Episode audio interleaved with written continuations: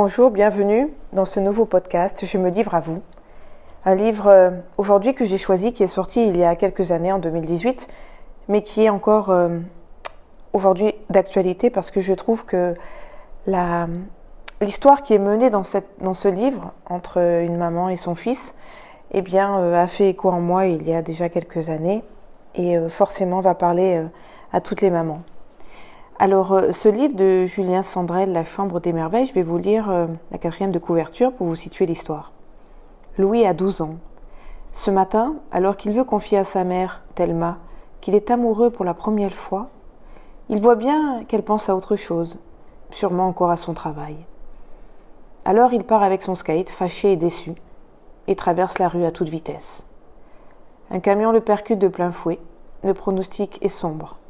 Dans quatre semaines, s'il n'y a pas d'amélioration, il faudra débrancher le respirateur de Louis.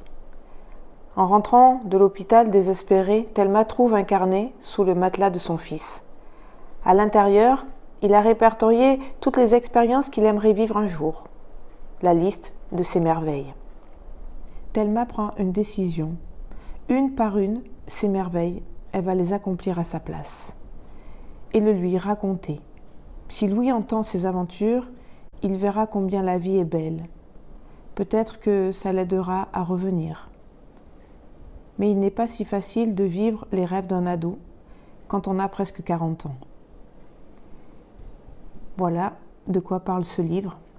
Et je sais que même si le début est un petit peu, euh, comment dire, euh, perturbant, triste, de sentir que son enfant a un accident et qu'il est euh, dans un hôpital entre la vie et la mort, effectivement, elle va prendre cette décision eh bien, de réaliser ses rêves à lui, à son fils, parce que comme elle n'est centrée pas sur elle-même, puisqu'elle est maman, mais qu'elle travaille beaucoup et qu'elle ne pense qu'à son boulot, et comme elle est seule et qu'elle doit s'investir totalement pour euh, permettre à son fils de s'épanouir, de régler ben, tout ce qui se passe dans le quotidien chaque jour, de régler les factures, euh, d'avoir le rôle euh, ben, des deux parents, c'est pas facile non plus. On peut pas culpabiliser euh, une maman qui élève seule son enfant et qui parfois n'a pas le temps pour son enfant.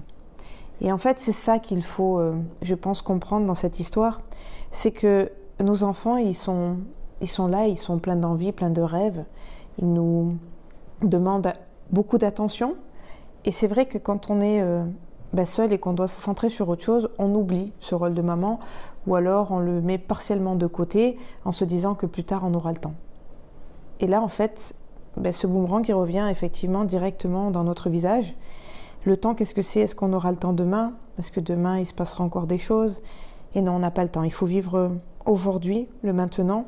Cet accident de Louis, qui a 12 ans, va lui permettre à cette maman de revoir ses priorités. En fait, de se recentrer sur elle, sur euh, ce qu'elle veut vivre. Et c'est vrai qu'il y a beaucoup de similitudes dans le quotidien d'aujourd'hui. Je pense que on s'est souvent égaré à vouloir euh, faire beaucoup de choses, à voyager, à se dire que tout est mieux ailleurs, qu'il faut découvrir le monde, qu'il faut.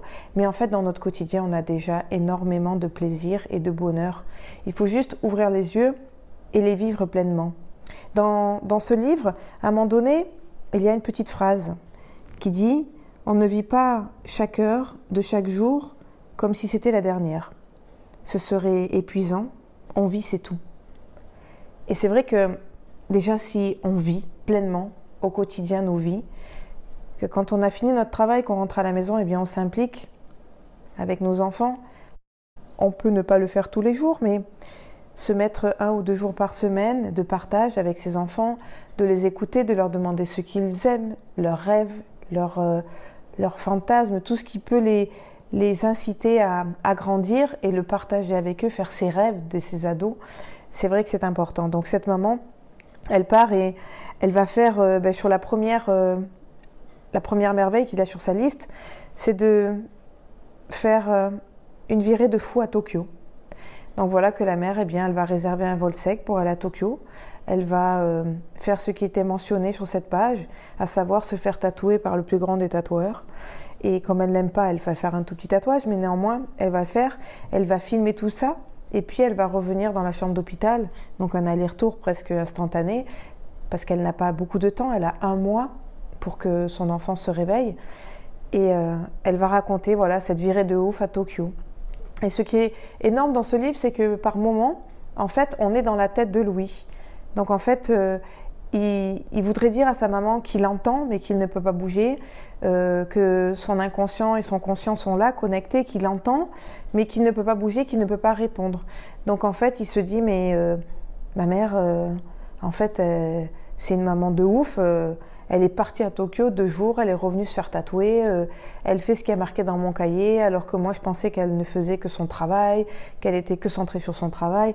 Donc en même temps, Louis aussi découvre euh, en fait la passion de sa mère pour son enfant, et, je trouve que ça c'est très joli aussi, c'est très important. Ensuite, euh, du coup, Thelma, elle va se remettre en question sur plein de choses sur son quotidien, sur sa vie intérieure, sur ses expériences, sur ce que maintenant elle a envie de mettre en place quand son enfant va se réveiller. Elle le souhaite bien sûr plus profondément de son cœur. Et euh, comment elle va changer sa vie, qu'est-ce qu'elle va mettre en avant.